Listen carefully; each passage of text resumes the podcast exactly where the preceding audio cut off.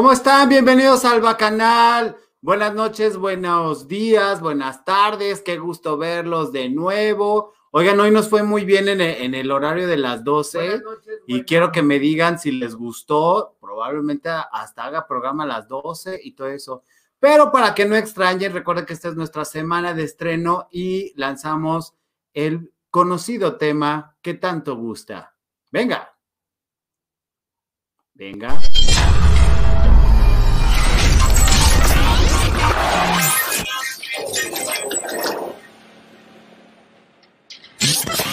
Deja, deja ya tu like, que queremos ya triunfar. Cada día somos más, no te hagas de rogar. Vaca, vaca, bacanal, esto es el bacanal. Las estrellas aquí están, esto es el bacanal.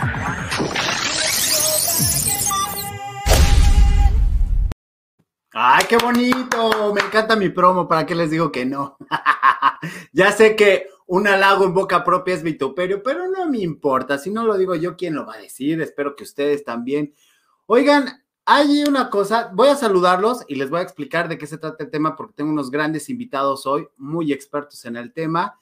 Por supuesto, quiero saludar a, a mi Van BL, que es la primera en llegar. Este, buenas noches, ya más relajado, Gabo. Sí, ya estoy más relajado, Armando, pero hoy otra vez en nervios porque tengo grandes invitados muy expertos y adorados. Norma González, muy buenas noches a todos.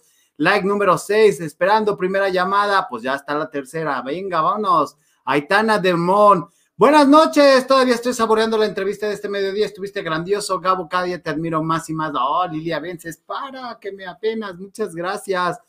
Este, este Gabriel, dice Aitana Dorada, muchas gracias. Hola, buenas noches, John Emanuel. Silvia, desde Monterrey, por supuesto. Lulú Delgadillo, hola a todos.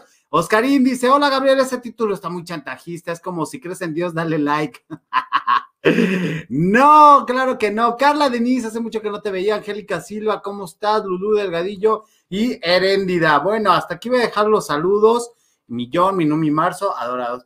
Fíjense que en días pasados, específicamente en diciembre, un actor se vio eh, comprometido ya que recibió una acusación de parte de, otra persona de que sí había recibido un contagio y todo eso. Yo por respeto, si se acuerdan o no se acuerdan, ya no voy a mencionar el nombre del actor y bueno, después una actriz dijo que qué onda, que sí o que sí no. Entonces, eh, en ese programa, cuando dimos la nota, recibimos un mensaje vía WhatsApp de una persona que decía que este, el VIH no le daba a las mujeres y me lo dijo una persona que tenía eh, doctorados, estudios y todo eso y me pareció sumamente terrible que hubiera todavía este estigma para hablar y, y conocer de esto.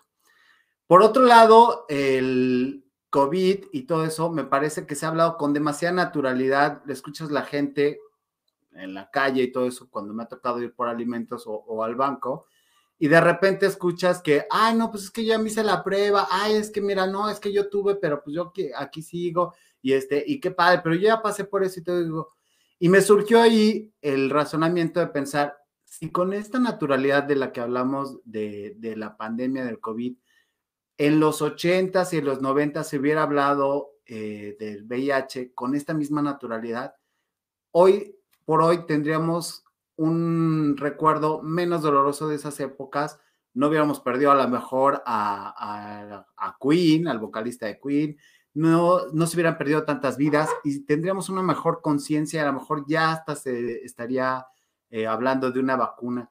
Pero como yo no soy experto del tema, evidentemente dije, voy a invitar a gente que sí sepa, que sea gloriosa y que sea maravillosa. Y entonces decidí invitar a Alice de Hernández, adorada. ¿Cómo estás, Alice? Hola a todos, a todas las que están ahí. Muy bien, ¿y tú? Bien, también, perfecto. Y por supuesto, a Pablo Caiceiro, adorado también. Por supuesto. ¿Cómo estás, Pablo? Muy bien, eh, muy contento de estar aquí. Muchas gracias por la invitación. Estás en el mejor programa, no te la crees, yo lo sé que están encantados de ver.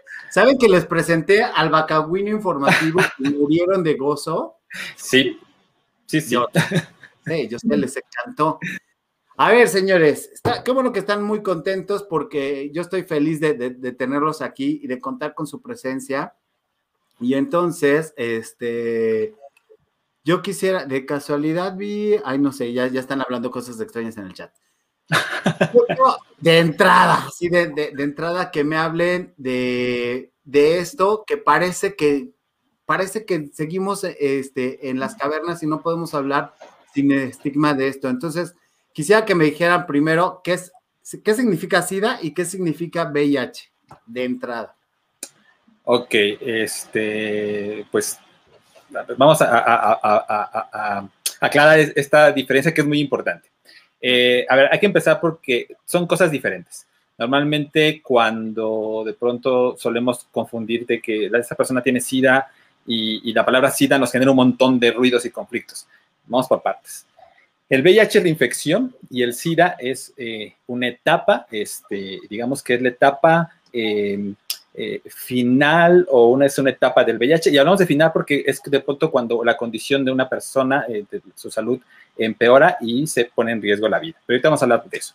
Pero eh, cuando hablamos de VIH, quiere decir que una persona eh, tiene la infección o adquirió la infección. Y una persona puede vivir con VIH sin llegar a la fase de SIDA. La idea es que ninguna de las personas que vivimos con VIH lleguemos a, a la fase de, de, de, de SIDA. Eh, pero si una persona está en la fase de SIDA, hoy en día no quiere decir necesariamente que esa persona este, va a morir. Hay un riesgo muy importante para la salud de la persona, sí, pero hoy en día, eh, si una persona llega a la fase de SIDA, afortunadamente hay muchos medios y muchas esperanzas de que esa persona pueda regresar a la, a, únicamente hasta estar en infección controlada. Lo importante es que no dejemos que la infección avance en la etapa de SIDA. Entonces, eh, por eso digo que eh, podemos hablar que es una etapa final, pero no necesariamente final de la vida, sino es la, la última etapa en la que puede llegar el VIH, pero podemos regresar de esa, de esa etapa a vivir con infección controlada. Entonces, eh, creo que con esto podemos ir este, como dejando claro esas diferencias para sí. no confundirnos y seguramente ahorita va a haber un montón de preguntas. Así es, así es, nada más que ya mis bacanos adorados saben perfectamente que primero me echo la teoría y luego vamos a preguntas y respuestas. Va, va, va. Literal. Alitzet, ¿cómo ves, eh, sin juzgar, por, obviamente, a esta persona que, que tenía esta duda de que solamente el VIH le podía pasar a los hombres y a la gente que era promiscua. Yo le decía, es que teniendo células y teniendo sábanas activas le puede pasar a cualquiera. Me gustaría que me hablaras de esto, por favor. O sea, si contextualizamos un poquito más sobre la historia, irnos a todo eso, yo creo que lo vemos o luego, luego lo, lo, lo, sí, lo vemos como más representado en, en la diversidad sexual, específicamente en hombres gays, porque pues porque fueron los primeros en, en, salir y tener esta revolución sexual, así, tal cual, ¿no? O sea, abrirse sexualmente, abrirse sexualmente con un hombre, una persona de su mismo sexo. Entonces, pues, ¿qué creen o qué sienten o, o más bien hacia dónde dirigen toda esta, todo este discurso? Pues a las personas que abiertamente conocemos que tienen más, eh, pues más apertura sexual, ¿no? O sea, como si no todos tuviéramos apertura sexual, digo, ¿de dónde nacimos también? Pero, o sea, eso siento que es un prejuicio y un prejuicio muy fuerte, porque pues todos, absolutamente todos, incluso las mujeres estamos súper expuestas, no importa que tengamos o seamos mujeres heterosexuales, vamos a estar súper expuestas. Entonces sí siento que es un comentario muy fuerte. Eh, e incluso está un poquito fuera de lugar porque ya estamos en el 2021, ya conocemos más cosas, este, pero pues no, a veces no le echamos una revisada a otras cosas, no, o no sé si no nos interese, pero todos somos seres sexuales, entonces sí, por ahí va la cosa. Sí, a veces, a veces el periódico sirve para, para leerlo y no solamente para madurar más rápido el Eso es un hecho innegable. Pero en esta situación, eh, pues por eso quise hacer este programa para decir, oigan, somos células y si tienes sábanas activas, también te puede pasar. Estés en tu casa y sea la primera vez como, como la de Arjona que pone concierto de Aranjuez. O sea, de vez en diario 20 veces. Ya sé, Pablo, ya sé, estoy maniático y todo eso, pero pues así liberamos la atención y la gente se interesa del tema. Entonces, Pablo, cuéntanos eh, cómo son los síntomas, porque incluso pueden ser similares a los del COVID. ¿Todo eso? ¿Dices Este, pues eh, ah, sí y no, pues ser similares a los del COVID, depende. A ver, partamos de qué es lo que hace el VIH. Eh, y aquí a, nosotros en Inspira nos gusta explicarlo de esta manera, como muy sencillo, este, así como cuando dicen, te lo explico con peras y manzanas, pero no, no porque creamos que estamos hablando con personas que no pueden entender, sino porque así es más sencillo que lo entendamos. A ver, lo que hace el VIH es que cuando entra a nuestro cuerpo, lo que hace es atacar nuestras células, eh, y, nuestras células CD4, que son nuestras defensas. Y al atacar nuestras células CD4, que son nuestras defensas, va debilitando nuestro sistema. Eh, el virus para vivir necesita de estas células.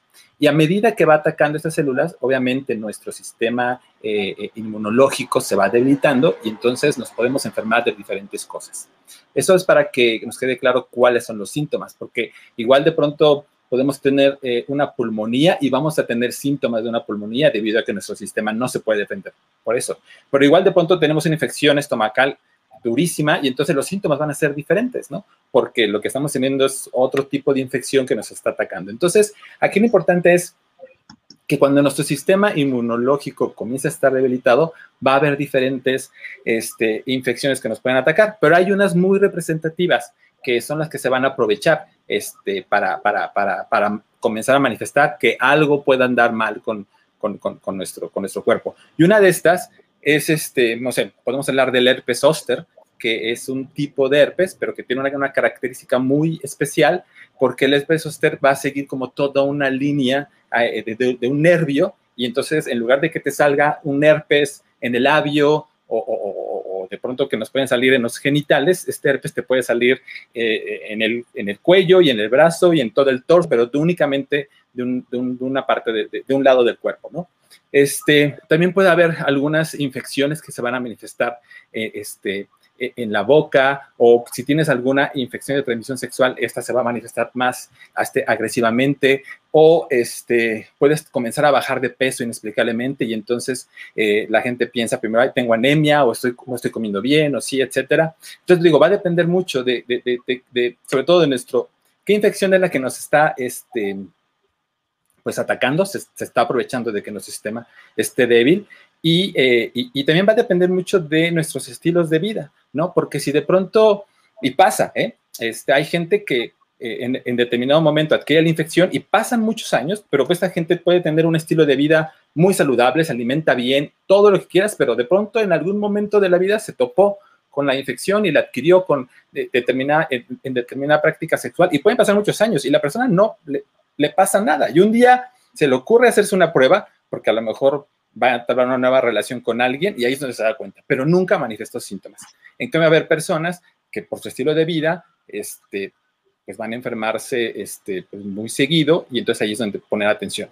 Pero creo que aquí lo importante para no esperar si tengo un síntoma o no, es este, pues realizarse pruebas periódicamente de detección de VIH. Entonces yo creo que si, para hablar un poquito de esto, creo que Ali también podría decirnos qué son las pruebas de detección, ¿no? Para ir viendo hacia el tema. espérame, no te comas mi programa, lo tengo claro. No, no, no, no, Es broma, es broma, es broma. Es broma para que te relajes y todo ese rollo. Obviamente voy a, voy a preguntar, bueno, ¿y cómo se diagnostica? ¿Cómo llegamos a esta parte? Y entonces, Alitzei nos va a llenar de sabiduría y de verdad. Es tu momento de brillar. Perfecto. No, pues, ¿qué les cuento? Ah, en la actualidad, más bien, ya hay distintas maneras de que podamos tener acceso a pruebas rápidas, por ejemplo, que es la manera como más, más sencilla e incluso hasta agradable, ¿no? ¿Por qué? Porque hay una consejería durante las, las mismas pruebas, ¿no? Entonces son estas pequeñas pruebas donde vamos a poner unas gotitas de sangre, vamos a esperar y durante el proceso pues, se va haciendo como cierta evaluación, consejería, qué sabes del VIH y eso nos va a ayudar a, detectar los anticuerpos a VIH y dependiendo también es que tenemos distintos tipos de, de pruebas, ¿no? Para detectar este tipo de anticuerpos o en dado caso, cuando hay un proceso infeccioso, tendríamos una prueba que es de cuarta, donde podemos eh, incluso detectar el antígeno P24, que es el justo un periodo más corto, más pequeño, justamente por estas primera, entre la primera y segunda semana de los síntomas que mencionaba Pablo, que podría o no sentir la persona. Y pues es, podríamos decir sí o no que es un, un procedimiento o un diagnóstico oportuno. ¿Por qué sí y por qué no? Porque de todos modos hay que realizar una segunda prueba o de, plano ir a una prueba de sangre, que ahora sí es súper completa, eh, que sería el Western Blood, y ahí ya va a venir carga viral, CD4, cómo se encuentra en general pues, el organismo en cuanto a esta, a esta infección como tal. Entonces, esas son dos maneras de que nosotros podamos diagnosticar VIH. Ok, imaginen que somos ciudadanos de a pie y no estamos muy inmersos en el tema por aquello de me da miedo, no quiero saber, si no sé, no lo tengo, si whatever. Entonces, ¿qué es la CD4? Porque eso significa como la, como la puerta de, del corporativo deportivo, CD4. O sea, explíquenos, por favor, con unas bonitas peras y manzanas. Pablo, es tu momento de brillar. Sí, a ver, las células CD4, así sencillamente, son las células este, nuestras defensas, así, tal cual. Y son eh, una persona este, que no vive con VIH, ahorita vamos a hablar también de las personas que viven con VIH, pero una persona que no vive con VIH, digamos que sus células CD4 siempre van a estar este, arriba de, de, de, 500, de 400, este, y digamos que es lo normal, y pueden variar entre a lo mejor hasta 1500, 700, pero entre estén en eso, quiere decir que una persona está sana. Entonces, para dejarlo así, este, claramente son nuestras defensas. Y en el caso de las personas que vivimos con VIH, estas son las primeras, este, bueno, son las células que, que ataca el, virus y son las células que tenemos que cuidar, son las células que tenemos que estar vigilando que no bajen de un determinado número. Básicamente es eso. Ok, me parece muy bien. Oye, hay una, hay una cuestión con, con esto, ya sabemos que si puedes, eh, si eres hombre, mujer o lo que quieras ser, eh, puedes estar expuesto y, toda esta situación. Hay una cosa que muy poca gente la toma en cuenta y es la cuestión política. Ay, espérame, es que es la cuestión política de esto. Está regulado, eh, por ejemplo, que tú tengas que tengas la obligación de decirlo al trabajo a donde vas o que te puedan preguntar o algo así. Y esto es referente a, la política. Entonces, Alitzei, te veo como muy, muy a brillar en este tema. Así que adelante. No, de hecho, eh, no estás obligado, obligada a dar tu diagnóstico en caso de que vivas con VIH en un trabajo. Entonces, ahí realmente estarían rompiendo con esa parte de tu privacidad e incluso dentro de los derechos y está el que no pueden hacerte o realizarte una prueba de VIH para poder obtener un trabajo. O sea, ¿en qué momento depende tu trabajo o tu vida laboral económica de tener o vivir con un diagnóstico? O sea, es, incluso como hasta feo, ¿no? Imagínate, yo vivo con, con este, ay, diabetes y por tener diabetes no puedo trabajar. O sea, es, es incluso injusto, ¿no? Pensar que, que tengamos que hacer eso o que lleguen a esas situaciones, pero no va en contra de, nuestra privacidad, de nuestra dignidad y es parte de nuestros derechos, tal cual. Ok. En esta, en esta situación de, que hablamos de, privacidad, eh, Pablo, ¿estamos obligados o están obligados a comunicárselo a la otra persona? Eh, no, las personas que vivimos con VIH no estamos obligadas a comunicar o a revelar nuestro, nuestro diagnóstico. Este, quien decida compartirlo con, ya sea con sus parejas sexuales o en un trabajo o algo, pues está en su, en su derecho de, hacerlo o no. pero no estamos obligados y obligadas a, compartirlo.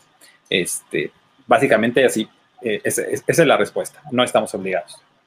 Ok, sí, sí, obviamente, eh, pues estoy preguntando esto porque también no solamente, eh, o sea, conocerlo y saberlo depende de, tu organismo y todo eso, pero vivimos en organismos públicos, de en células de trabajo, células de familiares, células de, creencias religiosas y todo eso, y no tomamos en cuenta todo el contexto y todo el contorno. Entonces, aquí en esta situación, me gustaría hacer una pregunta que me pareció maravillosa de, Armando, que me dice, en esta, en nuestra época, ¿cuál es el mecanismo más común de contagio de VIH? ¿Mecanismo? Sí, mecanismo o, factor de riesgo, no lo sé. la, palabra correcta, ¿cuál es la palabra correcta, Ali? Transmisión, vía de transmisión. La vía de transmisión. O sea, es que es muy chistoso porque incluso nosotras y nosotros como asociación buscamos que esta parte del lenguaje incluso no sea como una manera de discriminar o de que se, que se vaya a este punto de, que se vea súper negativo, ¿no? Entonces, lo mejor y lo más correcto sería la vía de transmisión, eh, pues más frecuente es la sexual, sí. Ok, porque también estamos de acuerdo que en los ochentas, digo, a mí me contaron, yo no me tocó vivirlos, pero en los ochentas, ah, me lo en los ochentas era muy fácil, este, en una transfusión de sangre o por, no sé, por el dentista y todo eso, me imagino que por ahí va la pregunta de, nuestro querido Armando. Entonces, e, a veces uno no pregunta porque dices, híjole, si pregunto me voy a ver torpe. Creo que sería, o tonto o, este, o ignorante. Y creo que es más ignorante quedarte con la duda y no preguntar por... Yo prefiero preguntar y si la voy a regar, me la riego en seguro, cómo no, ¿no? Pero, pero no quedarme con, las ganas de, saber. En esta situación, eh, ¿cómo, es ¿cómo se vive el estigma social? Pues, digo, no sé si Ali quiere compartir algo, pero eh, creo que eh, se ve muy fuerte porque eh, hace un rato cuando platicábamos detrás de cámaras, este, un poquito es como toda esa falta de información, es como esta pregunta que nos compartes que te hizo una persona del, de tu auditorio, este, eh, que por una parte sí podemos pensar, ¿cómo pregunta eso? Pero también es como entender desde el, contexto de la otra persona dónde se encuentra eh, y la falta de información que, hace. Entonces, sí hay un estigma social muy fuerte aún para las personas que vivimos con VIH, eh, porque hay mucha desinformación, eh, hay mucha ignorancia al respecto, pero también hay una...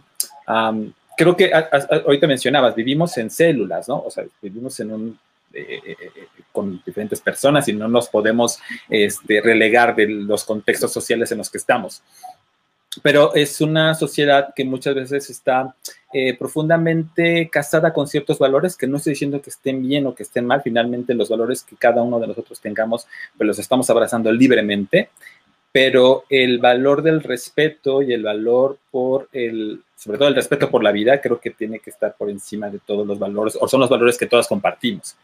Y el, respeto va por la vida tiene que ver con este estigma social, porque si yo no respeto el vivir de una persona con una determinada infección, este, y la estigmo y la marginalizo y la maltrato o la señalo, pues no, no estoy respetando. Y entonces esos valores que compartimos entre todas y todos se van rompiendo.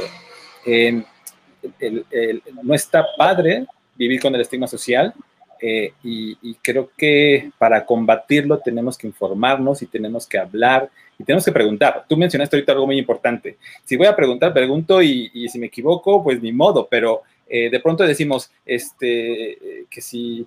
Eh, esa es una pregunta tonta. Nosotras en Inspira creemos que no hay preguntas tontas. Este, todas las preguntas son importantes y hay que hacerlas, ¿no? Entonces, por eso es importante preguntar. Más vale preguntar si nos equivocamos ni modo, pero nos, sacamos de dudas, ¿no?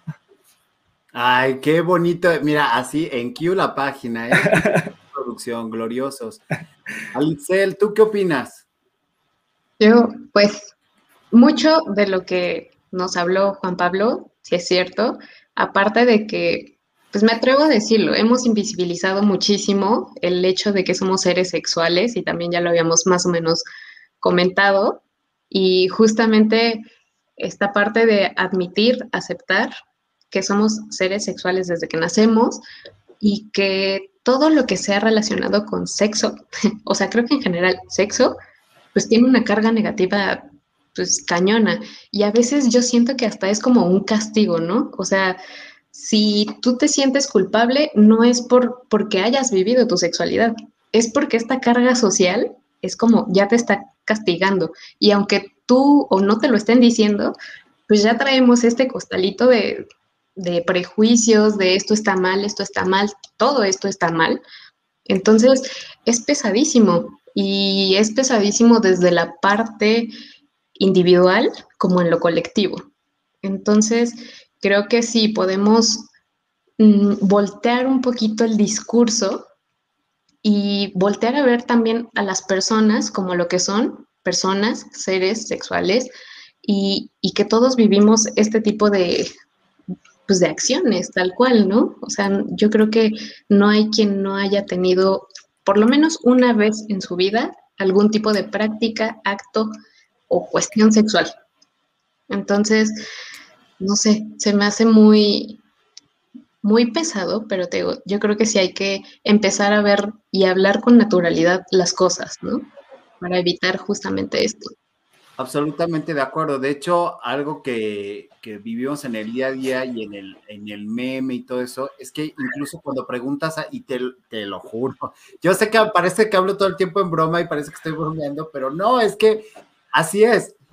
¿Han visto el chavito gordito que ya es ahora imagen hasta de Burger King, de, cuando va al Oxxo y, y, alguien le pide unos condones y el chavito... Mm".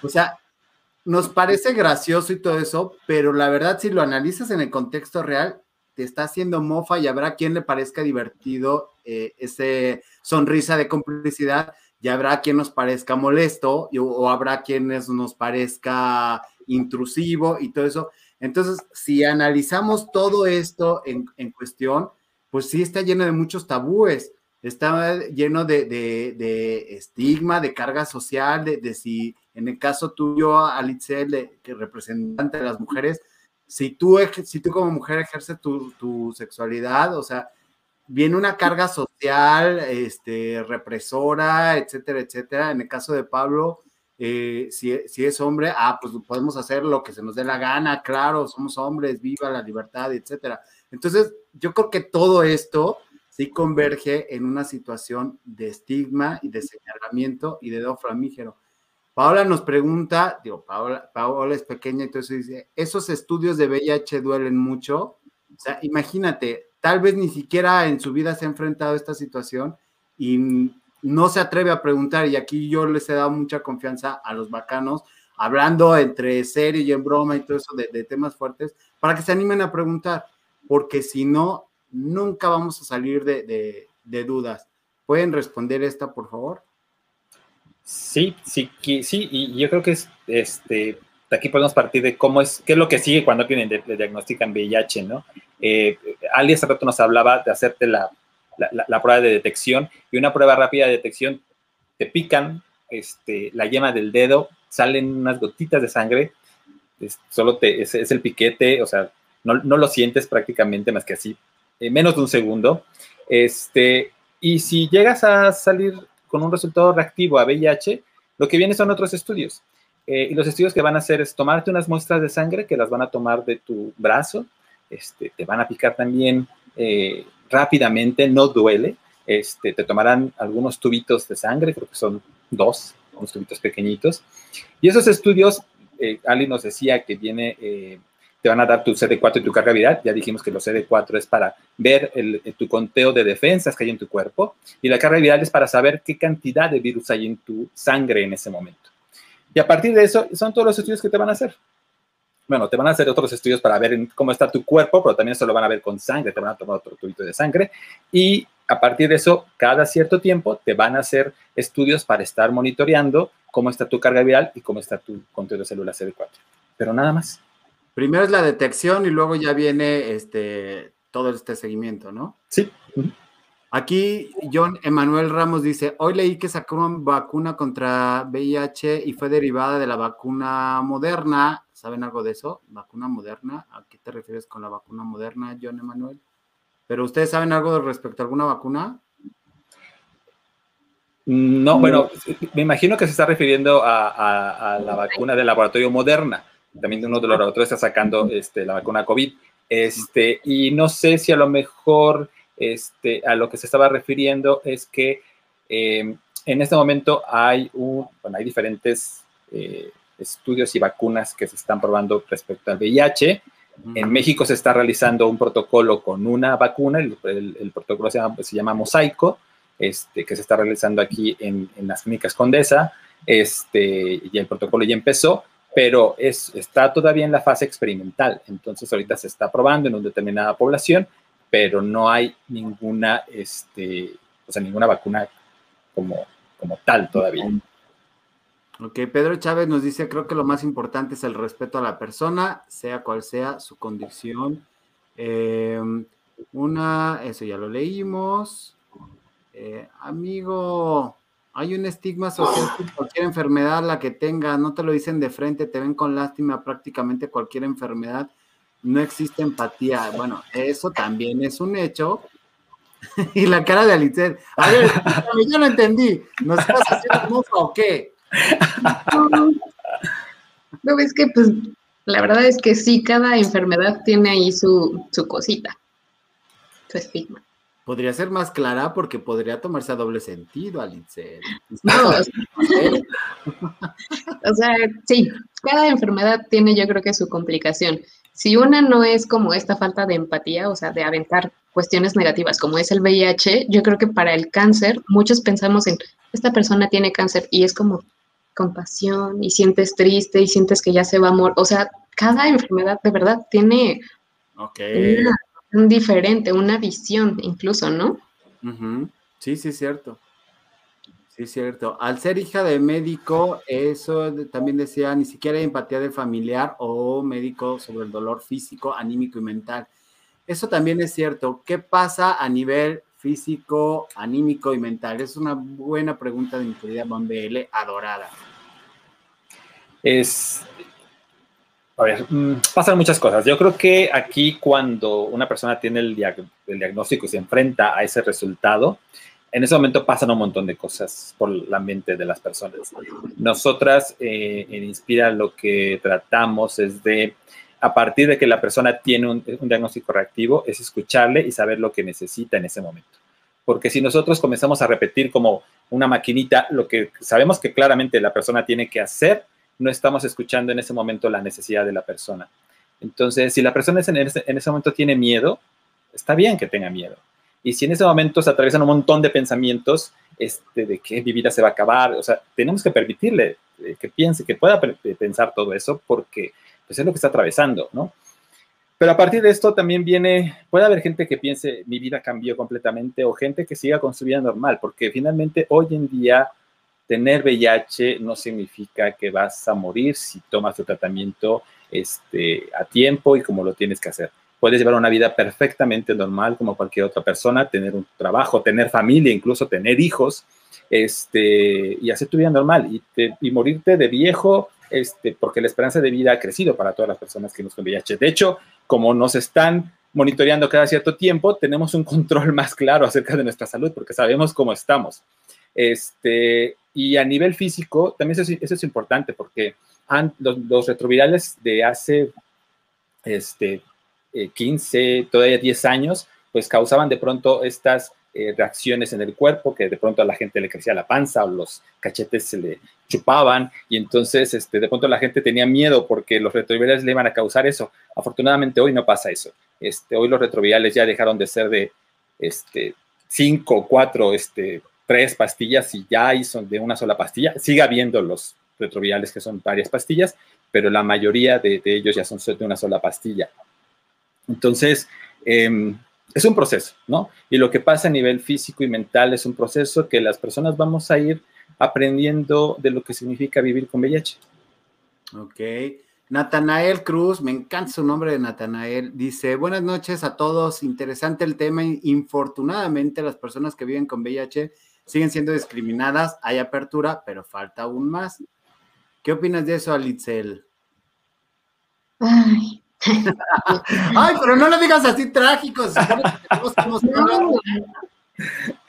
Oye, es que pues sí, a veces sí es, es trágico, lamentablemente, ¿no? Porque sigue siendo un grupo minoritario, pero que igual existe, o sea, y existimos y, y, son personas, tal cual, o sea, no podemos decir otra cosa, son personas nada más que viven con un diagnóstico y punto, o sea, qué feo tener, lo que les mencionaba hace rato, qué feo tener que, que decir, a lo mejor soy Alitzel, tengo VIH y que no nos abran o que no nos den este paso a algún lugar en especial al que nosotros queremos convivir, sabiendo que incluso, pues, o sea, no hay riesgo de que podamos eh, transmitirle a alguien el VIH, es, es, muy feo, ¿no? Porque te están limitando, te están, te están discriminando, es una violencia al final.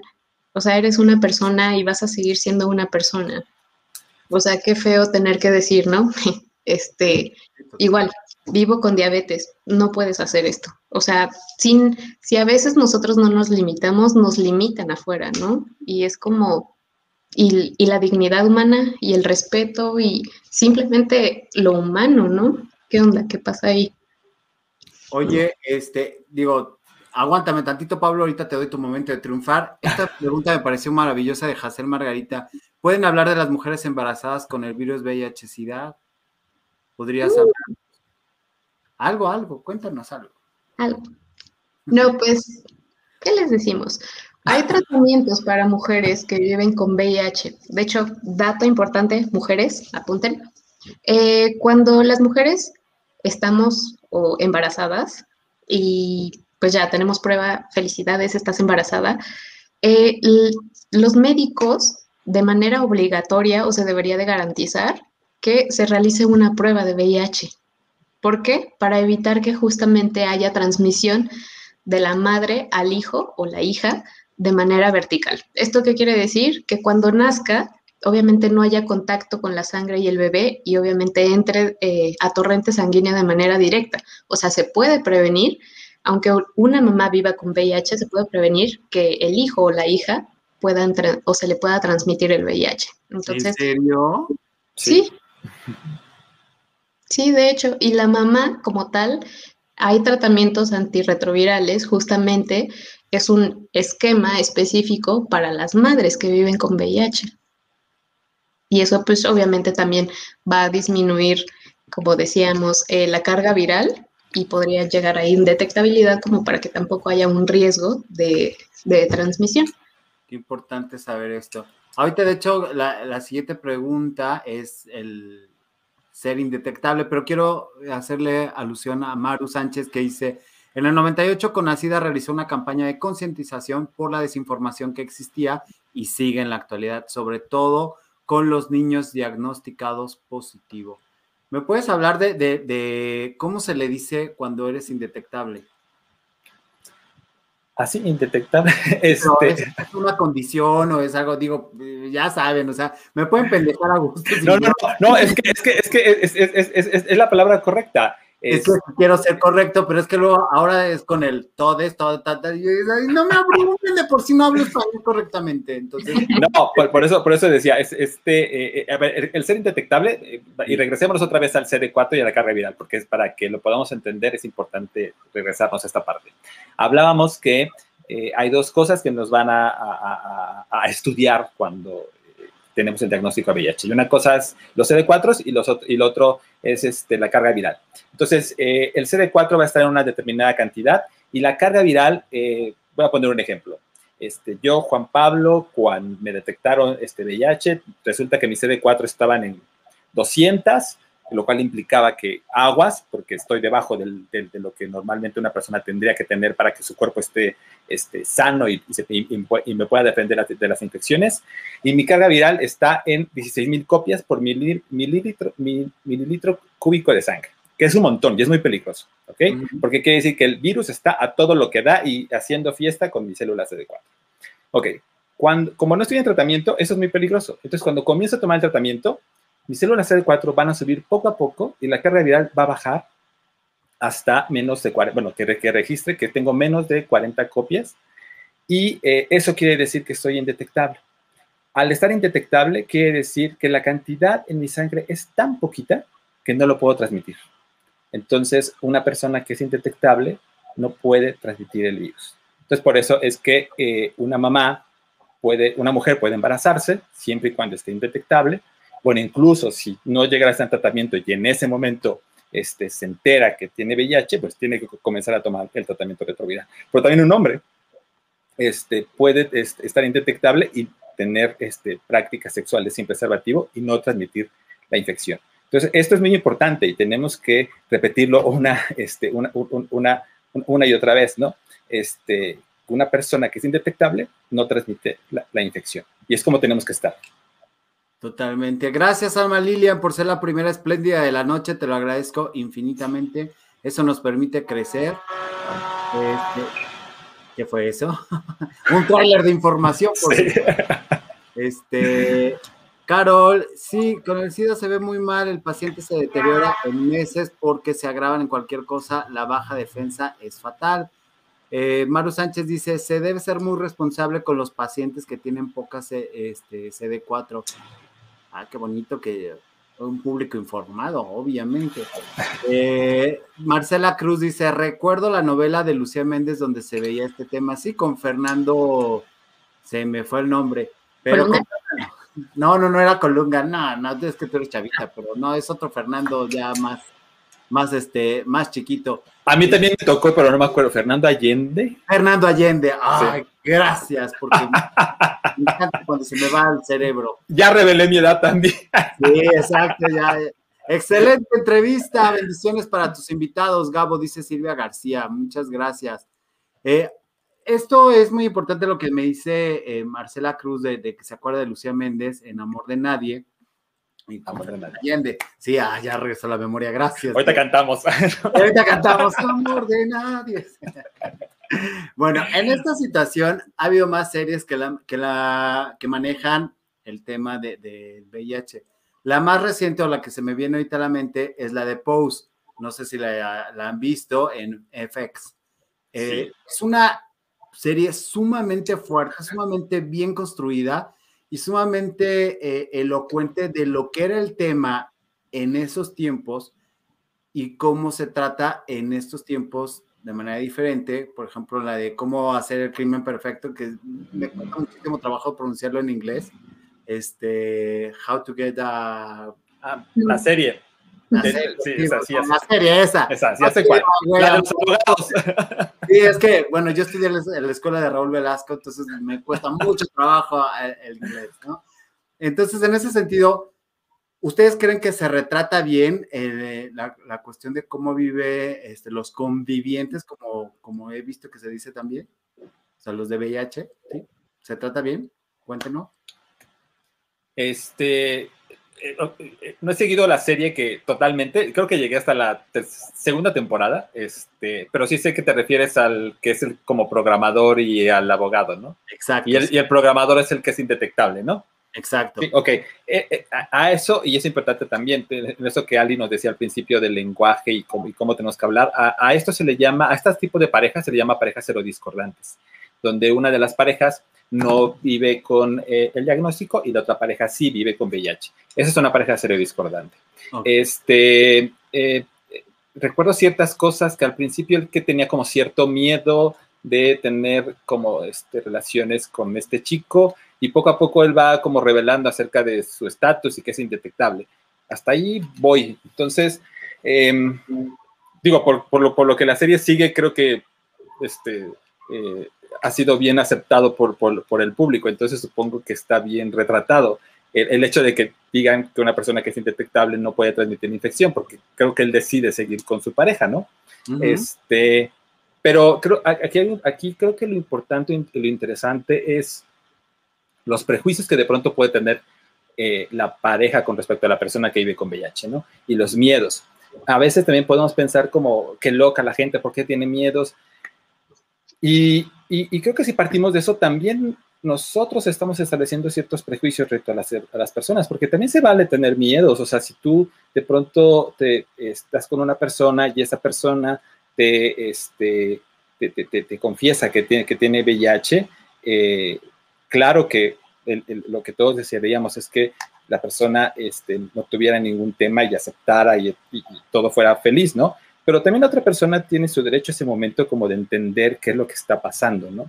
Y creo que si son pareja y empiezan a caminar juntos respecto a las dudas que tienen, ¿no? A nosotros en Clínica Condesa de pronto llegaba parejas donde la pareja que vive con VIH decía, oye, ayúdame porque no sé cómo decirle a mi pareja, ¿no? O, de pronto llegaban juntos y decían, ayúdame porque, este, para que él pueda entender este, que, que no pasa, que no pasa nada y que podemos estar juntos, ¿no? Eh, pero, y creo que eso es la, la parte sana, ¿no? De que la, otra persona tenga ese derecho como a entender y exponer todas sus dudas, ¿no? En lugar de que, como muchas veces sucede, de que, ¿por qué dices eso? Y estás este, rechazando a las personas con VIH y de pronto la otra persona no hizo más que preguntar, que es un poco lo que tú decías al principio, ¿no? Pero, y sobre todo en redes, o sea, que la gente explota y lo único que hacen es tirarse odio y, y, señalar que porque el otro es ignorante y la otra persona, me imagino de pronto con cara de, yo solo tenía una duda, ¿no? Pero creo que, que tenemos que darnos este espacio, ¿no? Para escucharnos y entendernos. Sacarte la duda, creo que como bien se llama su, su bonita página de internet, es lo más, lo más saludable dentro de todo. Preferible quedar como torpe al preguntar a quedarte a, generar una torpeza por no preguntar, creo yo. En esta situación, dice Natael, tengo un conocido que le detectaron el virus, me lo platicó y yo manejo la prudencia con ello. Algo que me preguntó fue, ¿andarías con alguien con VIH? Mi respuesta fue, sí, solo cuidarse. ¿Qué opinas de esto, querida Alitzel? Pues creo que el cuidado, podríamos derivarlo de dos, ¿no? El cuidado y el autocuidado, ¿no? Porque una cosa es el cuidado personal, o bueno, el autocuidado, y el otro es como el cuidado en pareja, ¿no? Entonces, yo no le vería nada de malo siempre y cuando procuremos esta cuestión, ¿no? Y no como un protégete, protégete, porque incluso esta parte eh, le llaman higienetista moral, me encanta la palabra porque también está bien rara. Es, como esta parte de protégete por cuídate, pero cuídate de que no te vaya a dar algo. O sea, tan feo, ¿no? Pero, o sea, creo que se puede vivir una vida en pareja con alguien que vive con VIH, que alguien que tiene algún tipo de infección, alguien que cualquier cosa, ¿no? Así como vivir con, con cáncer o con diabetes, podemos seguir manteniendo un tipo, pues sí, una relación con alguien más, ¿no? Entonces, yo creo que en la actualidad ya hay maneras de, prevenir, de, cuidarse, de cuidarse bien, que ahora sí que lamentar. Ok. Hay una cuestión en, este sentido que se vivió al principio de, este gobierno. ¿no? Yo no los quiero meter mucho en el rollo político y todo eso porque su tema es otro, pero Actualmente hay abastecimiento de, medicamentos, porque estoy viendo que muchos bacanos comentan de, que tienen conocidos y van a la clínica Condesa y todo eso. Pero, y estamos hablando esto de Ciudad de México. Hay que ver que el país es muy grande y yo quisiera saber si actualmente hay abastecimiento en todo el país de medicamentos. Eh, no, primero, eh, a mí me encanta la política, entonces, eh, y, creo que, y, y, creo que todo lo que hacemos desde que hablamos, nos plantamos, desde que ejercemos nuestra vida sexual son actos políticos. Entonces, este, no tengamos miedo de hablar de política porque todo acto que hacemos lo es. ¿okay? ¿Qué opinas de AMLO? ¿Qué Primero cuéntame lo de los medicamentos. Sí, sí, sí, sí, sí. No, eh, a ver, hay que entender que en este momento eh, afortunadamente todavía tenemos abasto de medicamentos. Estamos en un riesgo porque efectivamente este gobierno cambió la estrategia de compra de medicamentos, eh, que finalmente en su lucha contra la corrupción ha estado empleando determinadas estrategias que podemos este, decir que estuvieron mal o no. Este, yo creo que están empleadas, eh, este, implementadas torpemente por lo que causaron, porque sería muy tonto ponernos en contra de la lucha contra la corrupción pero de que, de que ha sido tontamente implementado, lo ha sido, ¿no? Porque causó un...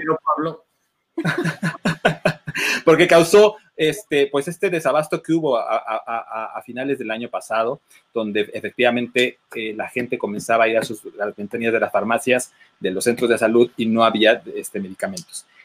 Pero también hay que ir, o sea, medicamentos han hecho falta siempre. Lo que pasa es que eh, yo recuerdo, fíjate, esta experiencia dentro de Clínica Condesa que alguna vez eh, llegaron unas personas de Veracruz y este chavo me platicaba que en Veracruz, un pueblo donde él vive, o sea, estoy hablando de hace tres años, ¿no?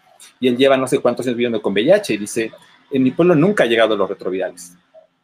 Este, y él venía cada cierto tiempo a la clínica por sus retrovirales, porque su pueblo nunca había, ¿no? Entonces, eh, ahora se ha hecho más evidente porque está faltando en las ciudades, o sea, es que faltar en ciudades como Guadalajara, como el Monterrey, era mucho más evidente y obviamente existimos comunidades mucho más organizadas y mucho más visibles que podemos decir, oye, esto no, no puede estar pasando, ¿no?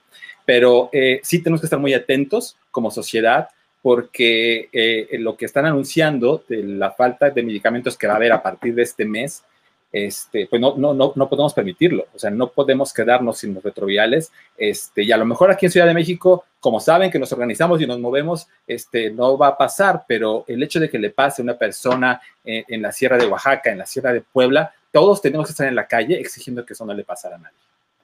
Que finalmente la, política llevó a que esta situación que se vivía en los 80, digo, para cerrar el tema de, lo de Pose, que no había medicamentos, que no se conocía la, enfermedad, que estaba más estigmatizada que ahora, finalmente la política nos llevó a tener medicamentos para todos y es una condición humana que podemos estar todos a riesgo.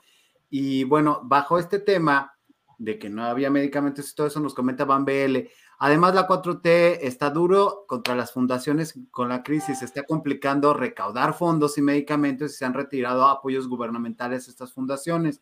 Por favor, hablen de eso. BL, tus deseos son órdenes, mira, Santa, estamos en eso. Yo pensé que Pablo no iba a querer, pero mira, Pablo, a lo que viene, papá.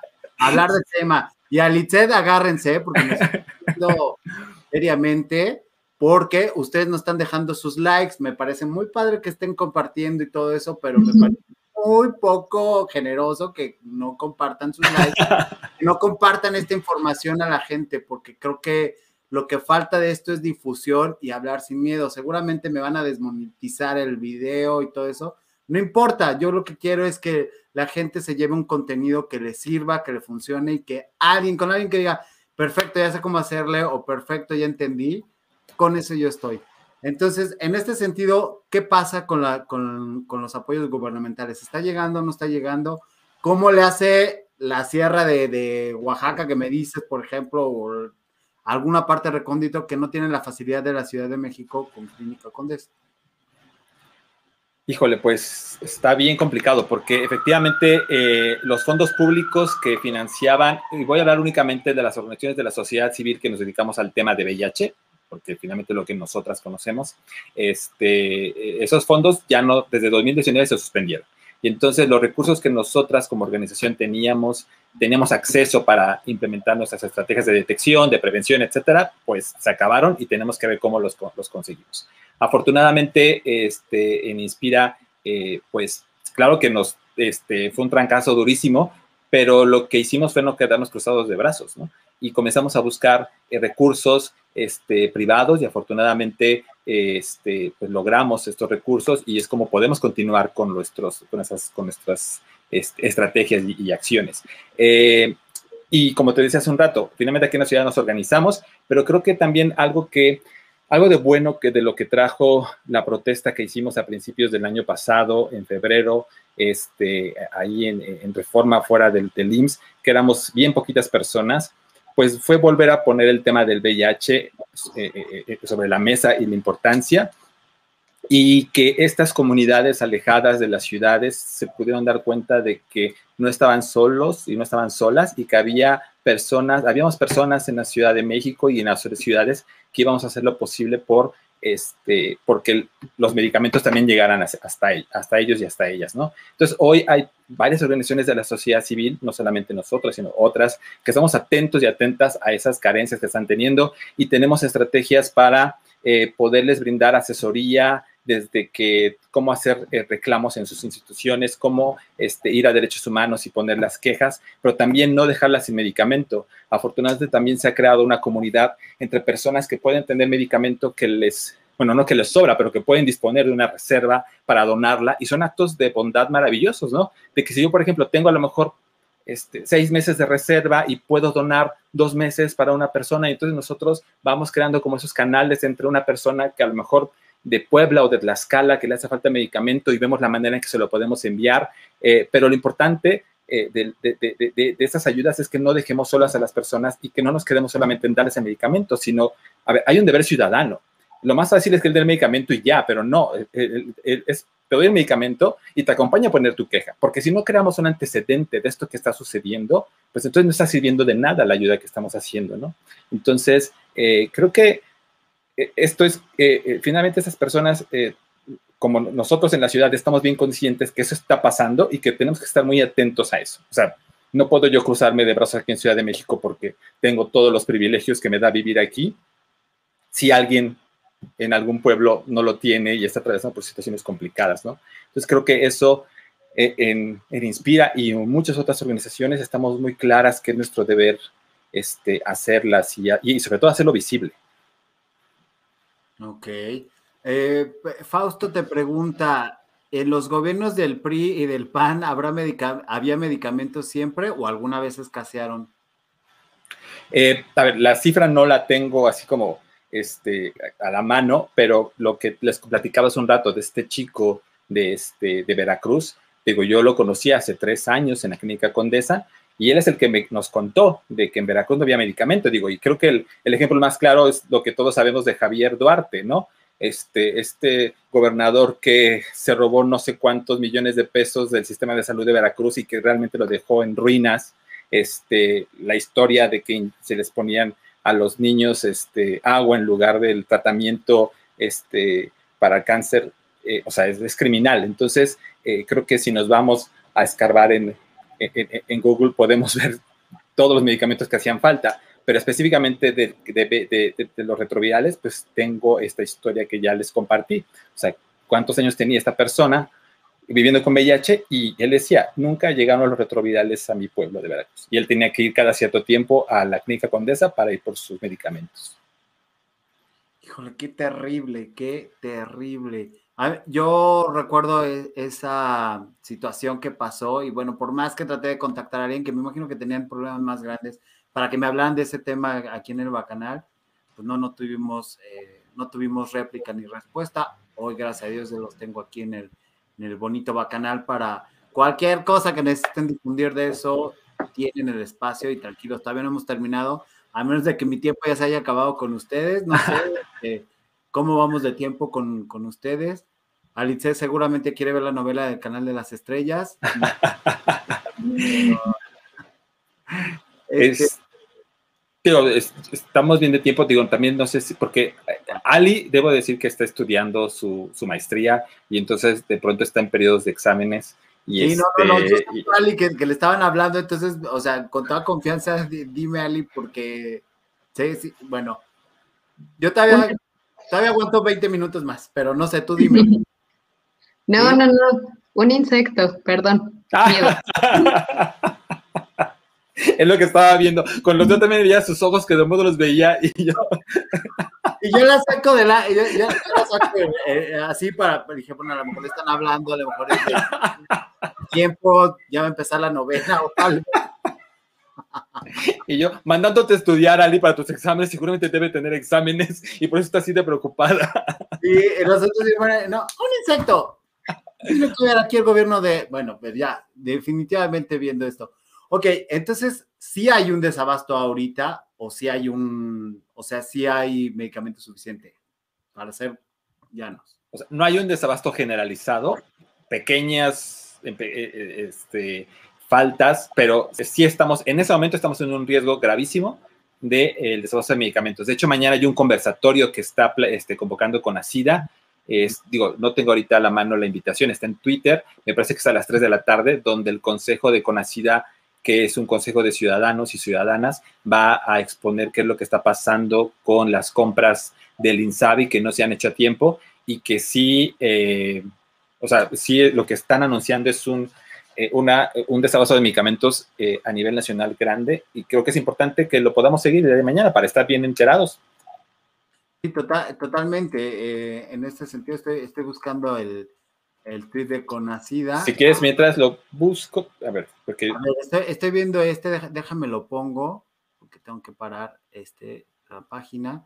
Entonces, mientras bacanos comenten, denle like, ahora los veo como muy atentos y es raro porque es esto, ¿no? Sí, exacto, es ese. Sí, sí, sí. ¿Quién es ese señor Miguel Corral y por qué no está aquí? Ah, Miguel Corral es un, es, eh, digo, es, un amigo también de nosotros, de, Inspira, es este, un investigador y activista. Él está haciendo, eh, y si un día yo creo que te interesa hablar de PrEP, es una persona interesante que puede, que tiene una perspectiva muy interesante de PrEP desde justicia social, un enfoque desde justicia social que es importante hablarlo y del cual eh, México nos está tocando todo ese tema de PrEP ya este enfoque. ¿Ya existe PrEP aquí en México? Sí, sí existe. Si quiere, a ver, le cedo la palabra a Ali, yo le mucho. Entonces.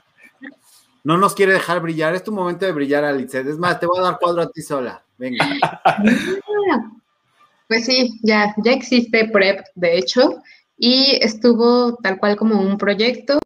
Si no mal recuerdo, por ahí Pablo, el año pasado todavía, antes de pandemia, yo me todo antes de pandemia, este, entonces podías hacer o se hacía como esta convocatoria, había solicitud para candidatos, de ahora sí que no podría entrar o no podía entrar cualquier persona, entonces tenía que entrar dentro de las poblaciones clave, ¿no? Que a lo mejor hombre que tiene sexo con hombre, mujer o persona trabajadora sexual, o dependiendo ajá, mujeres trans o pues los riesgos o sí, ¿no? Prácticas sexuales de alto, muy alto riesgo como para poder obtener el, beneficio, ¿no? Entonces, a partir de, de este esquema y de ciertas cuestiones médicas, entonces también podías obtener el PrEP.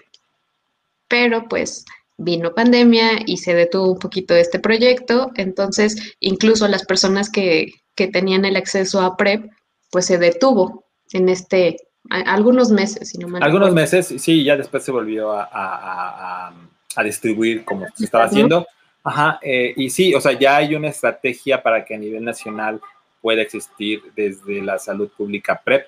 Este, y, y, te hablaba de Miguel porque cuando hablamos del tema de, enfoque de justicia social, eh, eh, lo que Miguel cuenta, y digo, ya después tú lo invitarás, pero brevemente es como para quién tiene que ser PrEP o a quién tendría que darle este, la salud pública PrEP. Y es una discusión bien interesante que deberíamos estar teniendo todos como sociedad respecto a la medicalización de los cuerpos. Y que también implica hablar de política, porque hablar de política no solamente implica este, decir lo malo que está en la, la 4, 4T en la mañanera, sino también cómo afecta las malas decisiones del de, líder de, Morena y de muchas personas en la vida diaria, en medicamentos, en, vivienda, en, este, en el sector público, en el sector salud, o sea, hay tantas situaciones. Estoy siendo un poco reiterativo, pero pues, para que se entienda por qué estoy haciendo este, este programa, que digo, finalmente el Bacanal de las Estrellas es una revista se habla de política, de espectáculos, pero también de otros temas como, como salud mental, como salud este, integral, y que me gusta hablarlos, luego porque también alguien estaba preguntando, oye, pero no, no entiendo el tema. Bueno, pues es que esto también es parte de la política. No solamente ver que nos aumentaron la gasolina a 25.50, sino que también no están llegando los medicamentos a cierto sector de, de la población. Bueno, y continuando con los comentarios de mis bonitos, Bacanos dice, amiga, yo escuché que, o sea, se están contestando entre ellos, eh, amigo, por Clínica Candesa estaban desabasto por varios meses. Bueno, ya nos dijeron que sí hay, que no es por varios meses. El insalubri, en lugar de proveer los medios para preservar o mantener la salud, está quitando. Parece que su tirada es eliminarnos. Al, Armando Galindo, qué gusto verte de nuevo aquí. Lamentable este gobierno no tiene asignados recursos económicos a Conacida y esta 4T solo le interesan los votos. Exactamente. Y lo peor de todo es que había mucha gente que estaba inmersa ahí con, con eh, beneficiándose de, de, Condesa en el sentido de, que pues estaba afectado por esta situación y amaba a la 4T, le afectó el desabasto de, de medicamentos, él era un amigo cercano y fue cuando entonces y dijo, no, tenías razón, estaba equivocado, estás güey, pero ¿por qué te tienes que esperar hasta que te afecte para, para entonces creer en, y exigir tus derechos, ¿no? Yo tengo un punto sobre eso, pero... venga, venga, suéltalo, suéltalo. Es que creo, creo que la reflexión es mucho más que eso. Eh, a ver, eh, yo estoy de acuerdo que hay un montón de cosas que este gobierno está haciendo mal, pero también creo que era necesario la sacudida que como sociedad estamos teniendo porque estábamos muy contentos ignorando a los millones de pobres, más de 50 millones de pobres en este país. Y quienes, yo voté por el gobierno actual, este, pero estaba muy claro en que las medidas... Pablo, muchas gracias. pero, pero, pero, estaba muy claro que las medidas me iban a afectar en algún momento, porque eh, toda la vida he tenido una serie de privilegios, afortunadamente por la vida que he tenido, etcétera, pero que tampoco es válido que 50 millones de, personas vivan en la pobreza y que sigan viviendo así. Entonces, yo estoy muy claro que tenía, que mi voto iba a tener consecuencias en mi calidad y mi forma de vida, pero por mí lo valen por 50 millones de pobres. Nada más, es lo que diré. y, absolutamente válido. Aquí me gusta, es una mesa abierta y cada, cada opinión es Entonces, Alice, ¿tú tienes alguna al respecto? Ahorita te voy a contestar eso. No te creas que porque eres mi invitado y no te voy a decir. Pero, Alice. ¿Saben qué? Siempre sí tengo que hacer un examen.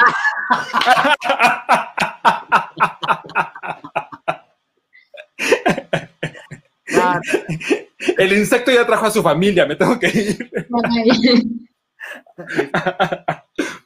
Pues es que, ay, es que a veces es tan complejo hablar de entre política, entre desabasto, entre ya no sé a quién irle, o sea, mejor creo en mí. y ah, es súper fuerte, ¿no? Porque yo creo que igual que Pablo, hay un punto en el que digo, pues sí, yo tengo a lo mejor, eh, o puedo hacer un poquito más por esta parte, o tengo esta, esta facilidad, o puedo tener esto, ¿de qué manera también puedo apoyar a los demás, ¿no? Entonces, pues ok, pues hago un voto hacia una pequeña mejora en otro lado donde a lo mejor a quienes no les va a beneficiar tanto, pero también sabemos que les están quitando un poquito, ¿no? Entonces, ahí es como la balanza para, igual, va a sonar igual redundante, pero es como balancear un poquito estos derechos y estas cuestiones en las que pues al menos se pueda dirigir un poco más a otros sectores, ¿no? Entonces, igual, chance, un poquito de sacrificio. Ok, concuerdo con esa parte que tenemos que sacudirnos para no olvidarnos de la gente que está viviendo en pobreza. Yo nunca he tenido privilegios ni a favor ni en contra, nunca trabajé para ninguno de los, de los actores gobiernos. El que esté en turno, me lo voy a escabechar, es un hecho, o sea, y lo voy a criticar y lo voy a juzgar y, y voy a estar dando guerra porque soy, soy apolítico. El que está, o sea, le voy a respetar, su calidad de presidente, pero no va a respetar la administración o las medidas que está haciendo en este sentido. Y parte de eso es decir, ok, si estuviera viendo que están beneficiando a esos 50 millones de, pobres que nadie los está tomando en cuenta, o a las comunidades indígenas, o todo eso, a causa de que me aumente más, de que tenga que pagar mi, mi tenencia o tenga que pagar esto que por lo cual luché y trabajé, pues bueno, pues digo, bueno, pues ya, le pago a Shane Beaton su, su bonita tenencia que tanto le ayuda a, este, y al Chocoflan y etcétera, me parece perfecto. Pero si no estoy viendo que está afectando, por el contrario, y digo, perdón por haber dicho lo de, eh, lo de este apodo, no, no me gusta tampoco ser así. Pero sí, eh, en este sentido me molesta porque de, decir, oye, pero no le está beneficiando ni a la, al sector salud, con los medicamentos, ni a los indígenas, ni a las comunidades indígenas, ni le está ayudando a, los pobres. Entonces, lo que estamos viendo es que todos nos estamos viendo, todos estamos así como para, para estar en el mismo nivel que nos falta, porque todos nos enfermamos, a todos nos subieron la gasolina, todos vamos a pagar más de electricidad. Entonces, en ese sentido es lo que yo veo injusto. independientemente que si ya le tocaba gobernar a la izquierda o al centro izquierdo, va, ¿no? Va, pero no creo que debemos de, por beneficiar a unos, debemos afectar a otros. más bien sería, pues si estos están aquí, estos que están acá abajo, vamos a subirlos, ¿no? Esa es mi opinión. No es que yo les me voy a aventar un rollo aquí. ¡Ah! Este, vamos a ver qué dice el, el público. Por, lo, ¿Por qué los privilegios que muchos debería, tenemos deberían de ser derechos? No, porque los privilegios que muchos tenemos deberían de ser derechos, sí, exactamente. Pero mi punto es ahí, Carlita Dorada, mientras las personas que no pueden disfrutar de ellos es injusto, totalmente de acuerdo.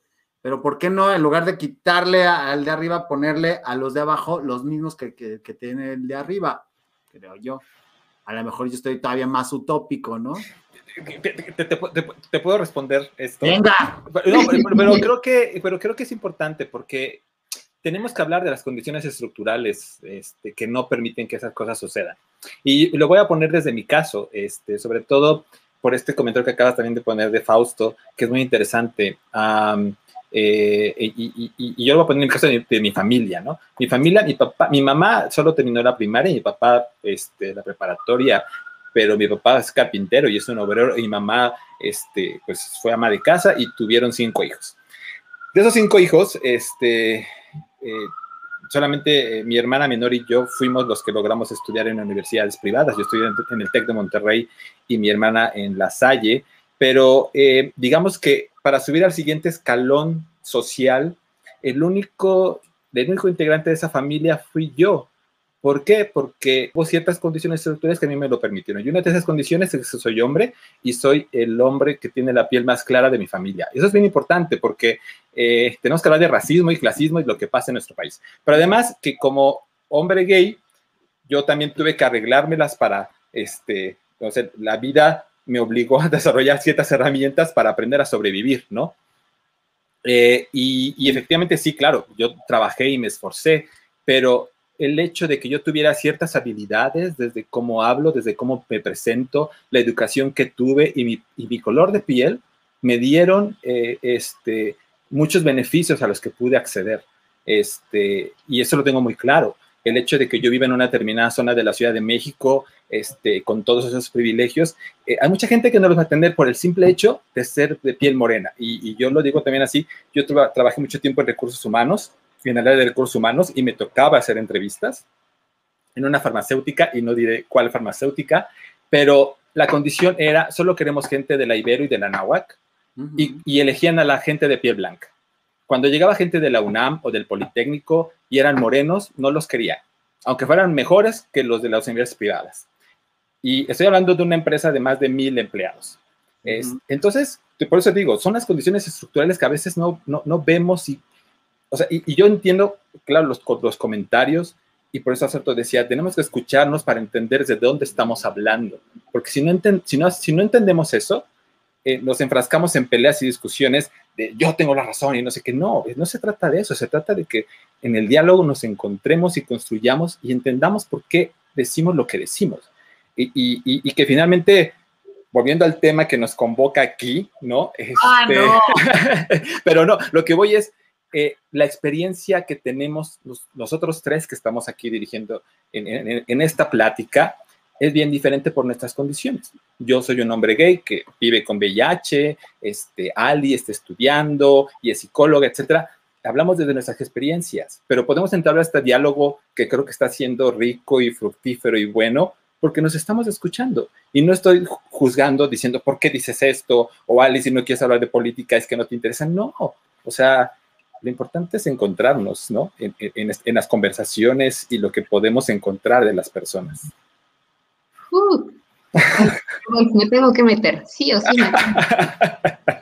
todo esto que dijo ahorita Pablo, o sea, lo tomo como reflexión y lo traslado a vivir con VIH, con una enfermedad. Lo mismo. ¿Desde dónde estamos hablando cada una de las personas para juzgar, para decir, para decidir por alguien que vive con VIH. Entonces yo creo que no sabemos lo que esa persona realmente está viviendo. Ni lo escuchamos, ni lo sabemos, ni lo vivimos. Entonces creo que en el momento en que también nosotros y nosotras nos permitamos hablar con una persona que vive con VIH, hablar de VIH, hablar de, sexualidad, simplemente hablar, yo creo que en ese punto vamos a comenzar a entender más cosas y la información yo creo que solita cae, ¿no? A veces no es suficiente la información porque, o sea, Google nos avienta y es como información muy técnica y también nos espanta, ¿no? Porque es como, ah, la enciclopedia. Pero a través de experiencias conocemos muchísimas cosas. Nos nutrimos, fortalecemos, ok, también nos da miedo, porque todo lo desconocido va a dar miedo, pero pues igual ya vamos a saber más, ¿no? Vamos a conocer un poquito más y vamos a ver las cosas diferentes. Entonces, esa era la reflexión que quería hacer eh, con todo lo que estaban tomando. Parece perfecto. Y eh, Miguel Ríos dice, con trabajo y esfuerzo todo se puede. Arti dice algo bien válido, la única igualdad es hacia arriba, el pobre no se beneficia con que un rico sea menos rico. Sí, efectivamente, pero sí, de que hay una desigualdad terrible, la hay. Este, Pablo, imagínate, considera que no hay medicamentos, un cuarto aislado, pero, pero él lo dejarían morir por no tener la atención adecuada. Pues sí, es justamente por lo que estamos luchando para que no pase eso. Lo que mencionas del color de piel, quizás sea tu experiencia, pero no siempre es así en todo México. Si yo les dijera que a mí me han rechazado por no tener cabello, se van a burlar y van a decir, eso no es cierto, eso no existe. Sí existe, efectivamente. Y yo que soy pro mujer y todo eso, he recibido las peores este, canalladas de las mujeres y no por eso las odio. A unas cuantas no me caen bien, pero, tampoco puedo generalizar de, no, todas las mujeres son malvadas. No, obviamente cada quien hablamos desde nuestra circunstancia, de lo que nos ha afectado y buscamos superarlo. Y creo que esta, estas conversaciones, como bien dices, nos ayuda a construir desde las diferencias y en el sentido de, bueno, a mí me falta esto, bueno, a mí también esto, pero a lo mejor yo me complemento con lo que tú, con tu pensamiento o con tu experiencia para que no me pase a mí o para yo no, que yo no hacer que le pase a alguien más, ¿no? Y ese es el punto de, de, de, de las Estrellas y de, de traer gente experta como ustedes que nos ayuden a, entender otros temas que no estamos visibilizando y que con esta plática hemos visibilizado un poco más. Ay, me cuesta trabajo hablar decente y en, en español. La desigualdad se hace notar en pandemia, lejos de unirnos nos aleja más, es lamentable, el clasismo ha hecho su tarea con ello. Sí, Natalia, pero está en nosotros ok, ya sabemos que hay eh, esto, podemos seguirlo acrecentando o podemos decir, ok, se acabó, nosotros vamos a juntarnos, vamos a apoyar y cómo te puedo ayudar, ¿no? Como dice esta serie de New Amsterdam que me encanta, que es como su, el doctor Max todo el tiempo dice, ¿cómo puedo ayudar o cómo te puedo ayudar? Creo que eso sería en un principio lo que nos puede unir a construir más cosas, lejos de decir, como bien dices, si yo tengo o no tengo la razón, no, busquemos cómo solucionar problemas y luego ya, ya solucionamos los problemas. A ver, ahora sí, papá, vente, ¿no? A ver, ¿cómo que no tengo la razón, no? ¿Cómo que no tengo la razón? Oye, e, e, esa serie he escuchado mucho que está buena. Este, no, no la he visto. Creo que este fin de semana comenzaré a verla porque he escuchado varios comentarios de que está buena. Vas a entender muchas cosas y te vas a identificar mucho porque ustedes están en una lucha social que no es entendida que está este, estigmatizada y que pues no, no, no está padre, no está padre. Oigan, no quiero abusar de, de, su bonito tiempo, yo quiero agradecerles algo más que quieran agregar. Empezamos por las damas, Alitzel, adorada, que es contundente, ¿eh? O sea, yo siento que, me, que estás callada porque eres de las que observa hasta que ya, están, ya me están analizando. Entonces es el momento de sacar la chavenga. Yo más quiero aportar. sí. Quiero aportar tantas cosas del espacio. Pues una, y de inicio, muchísimas gracias por, por presentarnos, por el espacio que, nos estás ofreciendo y de compartir todo lo que vemos, porque creo que de nuestra labor es que conocemos muchísimas cosas.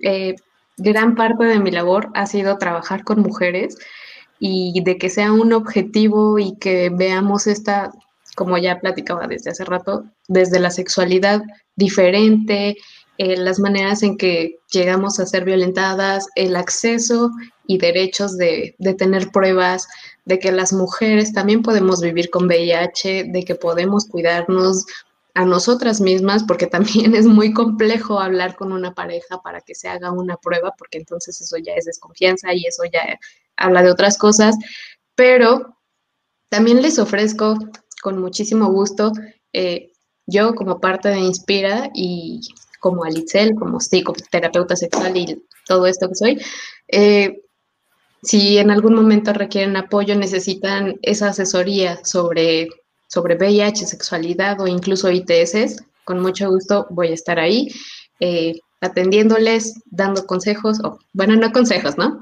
Consejería, que es difícil encontrar espacios donde podamos hablar las mujeres de estas situaciones sin ser juzgadas o con prejuicios o bajo muchas cosas, ¿no? Entonces, yo con mucho gusto eh, me encanta atender a las mujeres y todas nuestras necesidades y todo lo que sea. Entonces, hay que hablar más de VIH también entre mujeres. ¿Dónde te pueden encontrar para tal efecto? Eh, pues en la página o pues en la página. puedes, puedes darles tu cuenta de Twitter también y digo, ahí subimos mucha información también de Inspira. De mí, digo, este. O tu correo. Sí, creo que mi correo es, es el acceso más fácil. Y pues así, tal cual mi nombre, alitzel, arroba, inspiracambio.org. Y ese, con mucho gusto. Adorada. Bueno, pues ahorita, ahorita que se cargue la página para ver el Pablo, es tu momento de brillar. Despide y concluye, por favor.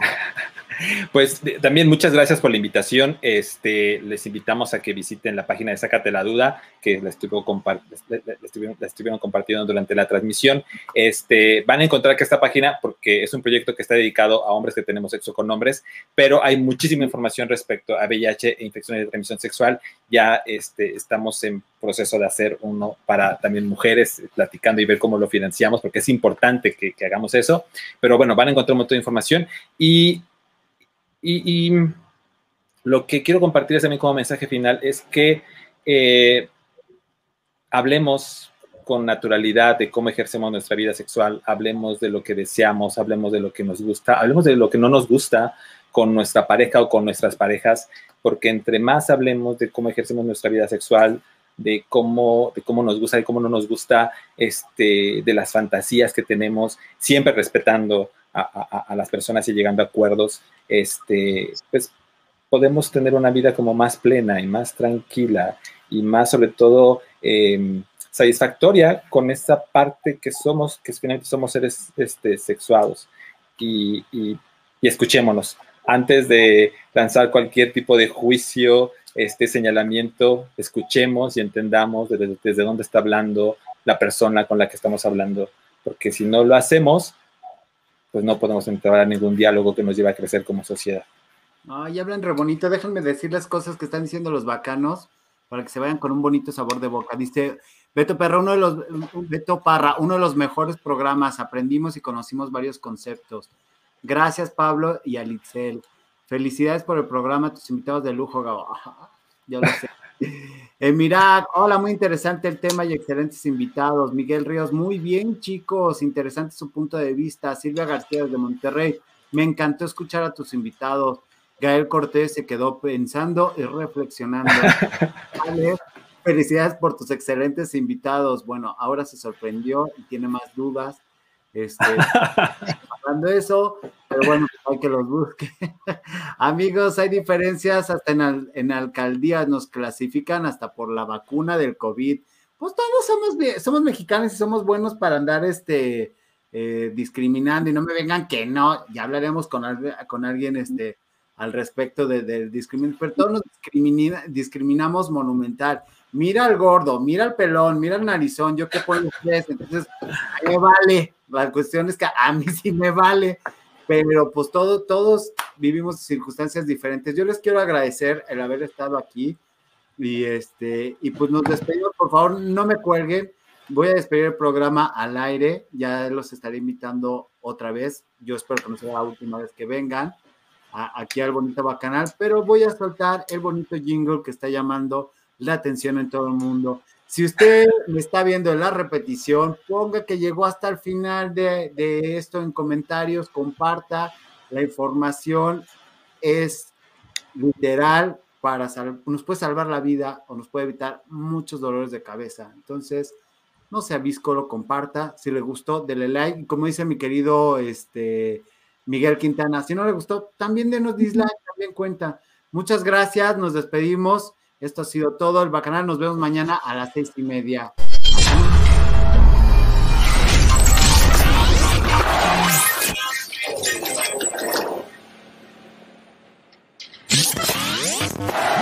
Deja, deja ya tu like, que queremos ya triunfar.